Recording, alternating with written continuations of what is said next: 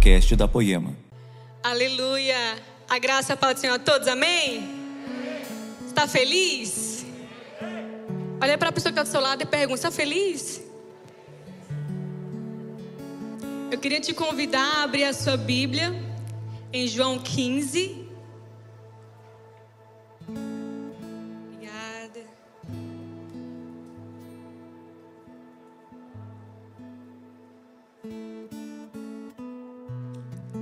Plantas hoje aqui, gente, o negócio vai ser diferenciado aqui. Uma vibe meu Jardim do Éden, de volta à criação. Obrigada.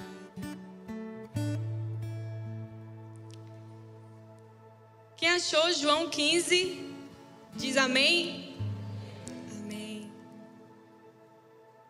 Vamos ler juntos então essa palavra? Jesus, a videira verdadeira.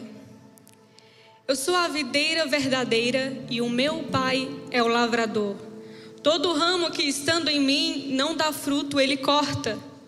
Todo ramo que dá fruto, ele poda, para que produza ainda mais frutos. Vocês já foram limpos pela mensagem que eu lhes dei. Permaneçam em mim e eu permanecerei em vocês.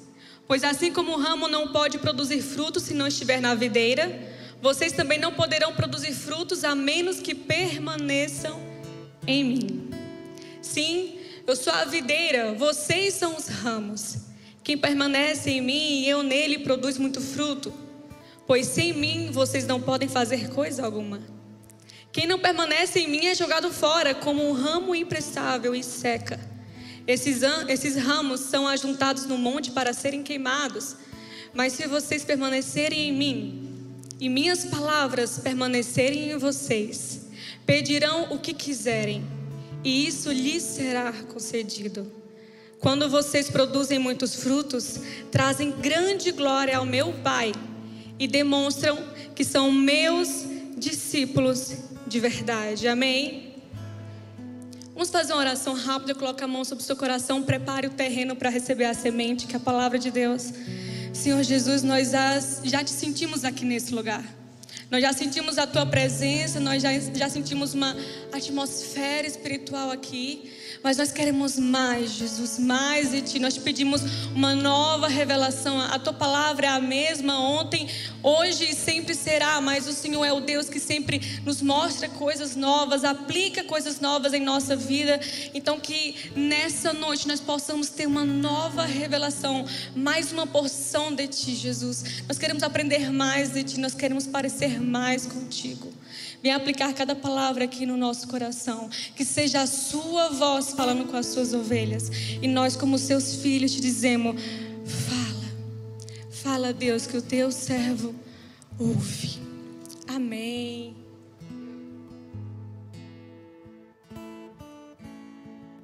Gente, esse ano não tem sido um ano muito fácil. Não só para mim, acho que para todo mundo, né? Se eu falar aqui para você que esse foi um ano muito difícil para mim, você vai me falar, bem-vindo ao clube, né? O famoso não tá fácil para ninguém. Eu não sei se todo mundo conhece, conhece a minha história, mas para resumir um pouco, eu, eu, e meu esposo Sam, nós temos sonhos de sermos pais e nós estamos tentando engravidar há dois anos e meio, mais ou menos. E esse ano foi o ano onde nós engravidamos pela primeira vez, ali em fevereiro. E nós ficamos muito extasiados, muito felizes. Nós planejamos tudo para contar para nossa família. Nossos pais são do Ceará, então nós fizemos toda a mobilização para ir para o Ceará para fazer uma surpresa para eles gravamos tudo, documentamos tudo para o meu canal no YouTube e estava tudo muito lindo, parecia tudo muito um sonho, porque parecia aquelas coincidências, Jesuscidências, sabe?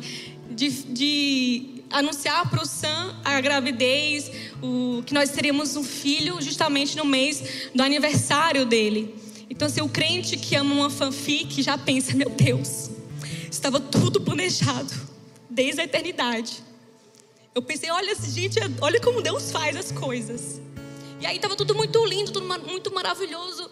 O Sam ficou surpreso de verdade, porque é muito difícil fazer uma surpresa para ele, porque ele sabe de tudo, até dos meus sinais. E eu pensei, tá vendo? Até nisso Deus Deus providenciou e ele foi surpreso de verdade. Estava tudo muito lindo, tudo maravilhoso. Fomos na nossa primeira consulta e ouvimos o coração do bebê, vimos o coração batendo e foi tudo muito lindo. Eu estava com seis semanas. Na sétima semana, o coração não estava mais batendo e eu tinha perdido o bebê. Quando foi junho, nós engravidamos de novo. Um intervalo muito curto. E eu pensei, gente, olha como Deus é poderoso. O primeiro foi só para ter o um testemunho. Agora a vitória vem. Alguém avisa para ela. Gente, olha como Deus faz coisa perfeita. Aquilo ali vai ser para o testemunho ser mais forte, para o negócio ser mais bonito. Com seis semanas também, quando a gente faz a ultrassom, nós vemos lá na ultrassom dois sacos gestacionais, que seria de uma gravidez de gêmeos. E a médica fala para a gente: olha, tá um pouco confuso aqui. Ela conversou bem direitinho com a gente, porque essa minha médica era muito boa, ela é muito humana. E ela não quis assustar a gente, entristecer a gente. Ela pediu para a gente voltar, esperar mais uma semana para ver se de repente mudava aquela ultrassom. O que acontecia era que em um dos sacos gestacionais não havia embrião, era uma anembrionária, e o outro saco gestacional que seria do outro bebê, tinha um embrião, mas não tinha batimento cardíaco ainda nesse embrião. E ela falou: Olha, pode ser que seja muito cedo, talvez nós estejamos contando as semanas errado. E a gente ficou meio assim, esperamos mais uma semana. E quando nós voltamos lá, a gente viu que realmente a gravidez não tinha evoluído novamente. Então foram dois baques assim, muito fortes.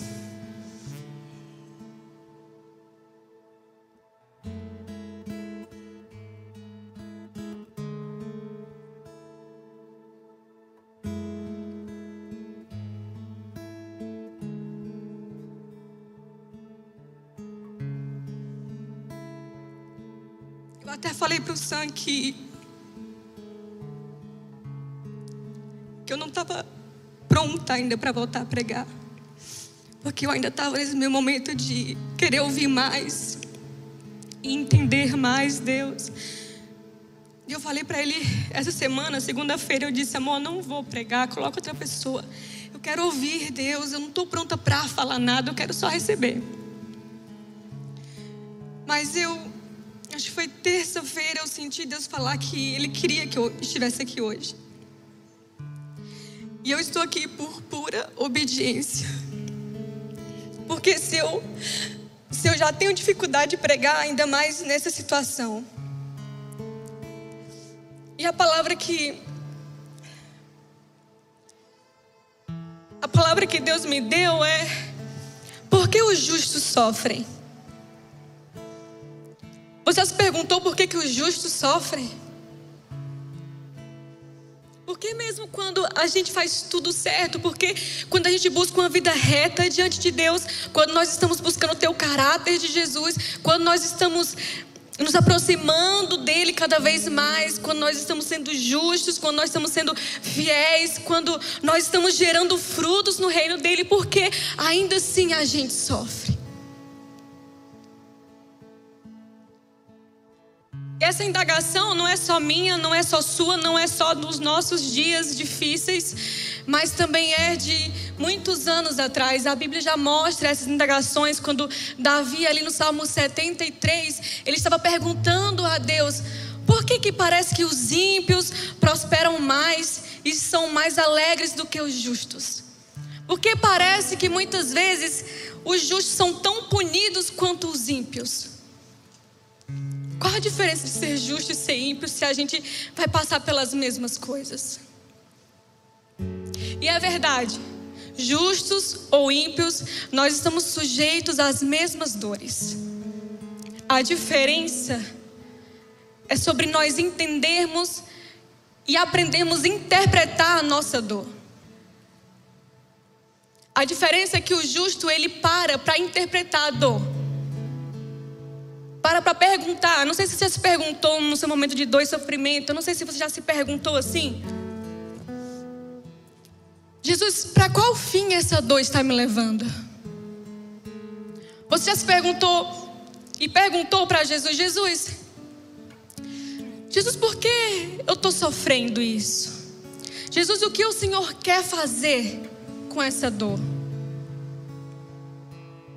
Jesus, qual o propósito dessa dor? Porque a diferença é essa, é o propósito da dor. Se você levar uma facada, ou se você passar por uma cirurgia, a dor do processo de recuperação é a mesma. A diferença é que o propósito da facada é que você morra. E o propósito da cirurgia é que você viva. Mas a dor de recuperação é a mesma. A sua carne, a minha carne, ela não reconhece diferença nisso. O seu corpo não vai pensar: "Ah, esse corte aqui foi feito com violência por um criminoso com uma faca. E esse corte aqui foi feito com gentileza de um médico segurando um bisturi. A dor de recuperação é a mesma, é uma carne cortada. A diferença é a intenção. O nosso sofrimento não tem um propósito de morte. A nossa dor não tem um propósito de castigo, de punição, não. A nossa dor e o nosso sofrimento tem um propósito para que eu e você venhamos ter uma nova vida, uma vida em Jesus, não uma vida comum, mas uma vida natural, mas agora uma vida sobrenatural em Jesus. O propósito da dor do justo é entender que existe propósito na dor. Existe um porquê naquela dor. Porque Jesus mesmo falou para mim e para você Vinde após mim. Tome a sua cruz e siga-me. Ele estava falando para mim, para você fazermos algo que ele fez, que ele iria fazer. Ele ia tomar a sua cruz. Então, se eu e você queremos parecer mais com Jesus, nós precisamos entender que ele também sofreu dores. Ele também sofreu, mas existia propósito na dor dele, e o propósito da dor dele era você.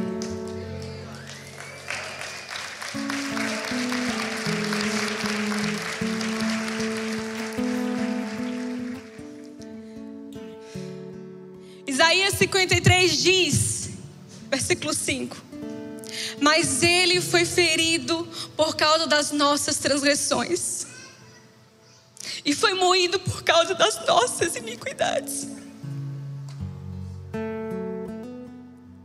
E o castigo que traz a paz estava sobre ele, e pelas suas pisaduras nós fomos sarados.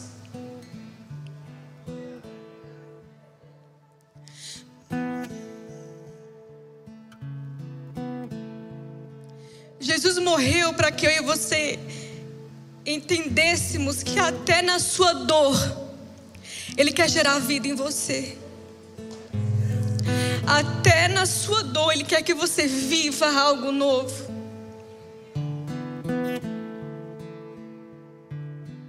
Diga para o seu irmão aí: há um propósito na sua dor.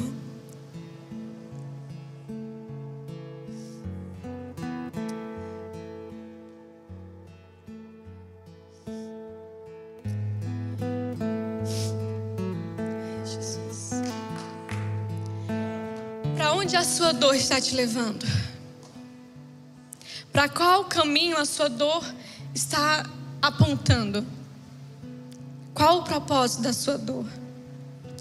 Eu trouxe essa planta aqui para fazer um exemplo com você, uma demonstração com você.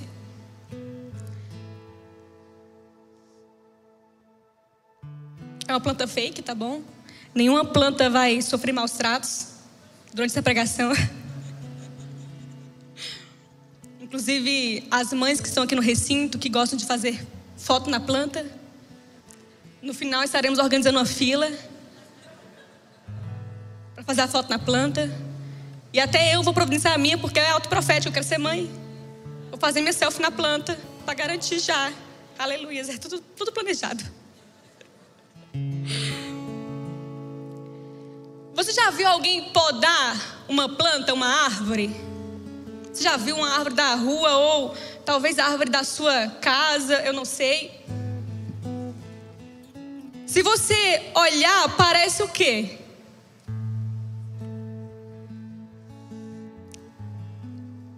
Até você entender que a planta precisa da poda, que a poda vai fazer bem para ela.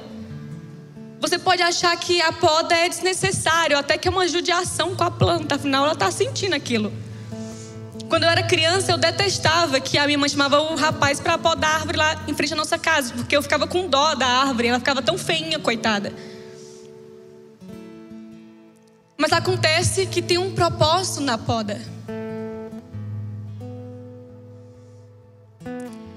Deixa eu abrir meu coração mais um pouco com vocês, para vocês entenderem o que eu quero falar. Quando eu sofri o primeiro aborto, eu sofri a pior dor da minha vida. E aí eu pensei, meu Deus, acho que eu nunca vou passar por nada que seja mais dolorido do que isso que eu passei. Até eu passar de novo pelo aborto.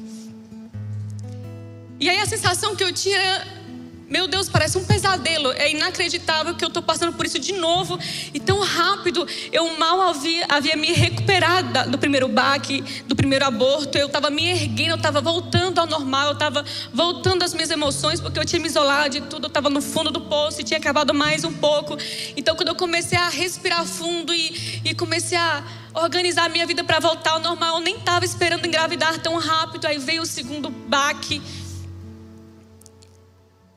E olha, eu vou dizer para você, eu estava vivendo, antes disso tudo, eu estava vivendo a melhor fase da minha vida, a melhor fase no meu casamento, a melhor fase no meu trabalho, a melhor fase com Deus, a melhor fase do meu relacionamento com Deus.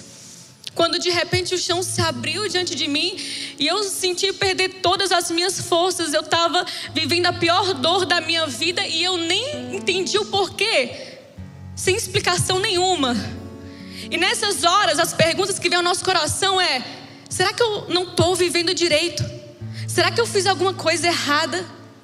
Será que Deus está me castigando? Será que Deus está me punindo? Até que eu entendi que o justo não é punido, o justo é podado. Eu sei que se você estiver passando também por uma dor, um sofrimento, essa dor da poda, você também está se perguntando: Deus, será que eu fiz alguma coisa de errado? E Deus está te respondendo hoje: Não, essa poda que eu fiz em você não é porque você fez algo de errado, é porque você fez algo certo. Você deu frutos. João 15 fala: todo ramo que dá frutos, ele poda para que dê mais frutos. Então essa poda não é porque você fez algo de errado, essa poda é porque você fez algo certo, você gerou frutos, você cumpriu o seu propósito. Agora é hora de subir de nível, é hora de gerar novos frutos. Essa é a diferença da punição e da poda. Porque geralmente a gente confunde uma com a outra. Jesus está podando a gente e nós achamos que nós estamos sendo punidos, estamos sendo castigados. Mas Ele só está te podando para você gerar mais frutos. Fala para a pessoa do seu lado aí, Jesus quer que você gere mais frutos.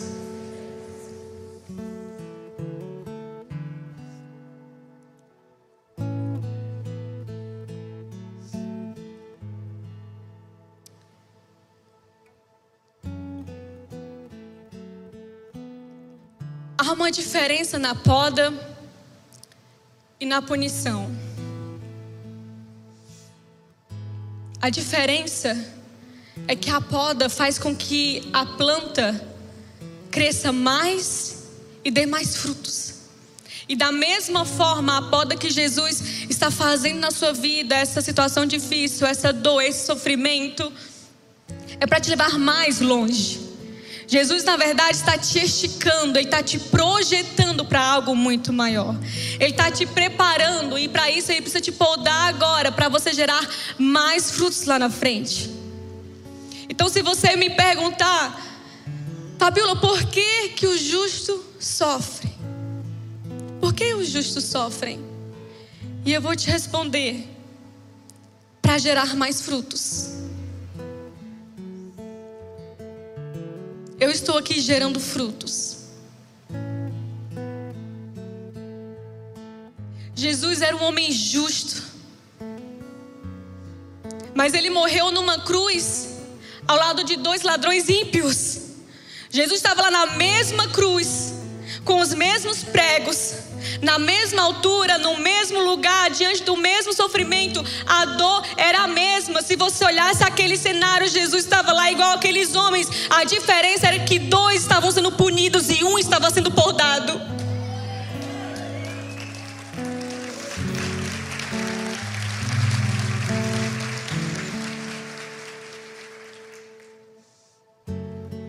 A cruz foi a poda que mais gerou frutos em toda a humanidade. E os frutos estão aqui hoje. Os frutos somos nós. Eu sou o fruto da poda de Jesus, você é fruto da poda de Jesus. Nós somos frutos do sofrimento de Jesus.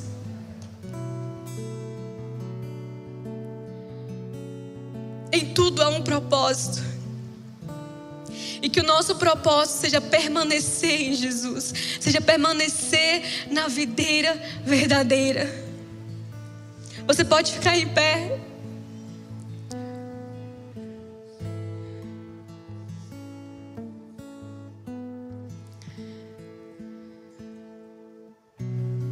Eu estou encerrando mais rápido porque eu queria de verdade que nós tivéssemos um momento maior de administração após essa palavra para que você tivesse tempo de conversar com Deus a respeito da sua poda.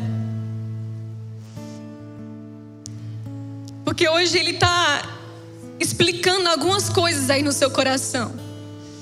Algumas coisas que você entendia que não fazia sentido, que não tinha explicação. Elas estão começando a se encaixar agora e é libertador passar por isso. É libertador entender o propósito de tudo. É libertador passar por isso porque no final você não voltaria atrás. Viver o propósito de Deus é entender que vale a pena passar pelo processo. Porque processo e propósito caminham juntos. E hoje se me colocassem diante de uma realidade paralela e perguntassem: olha, Fabíola, você pode ter uma vida mais fácil, você pode ter uma gravidez tranquila, assim que você quiser engravidar, você engravida, você vai ter quantos filhos você quiser, tudo tranquilo, ou você pode ter essa realidade aqui que é o que Deus planejou para você. É meio dolorida, é meio sofrida, mas é o que ele quer para você. E ele não vai te odiar se você escolher a outra realidade, o que é que você quer. Eu não escolheria outra vida senão a vida que Jesus escolheu para mim.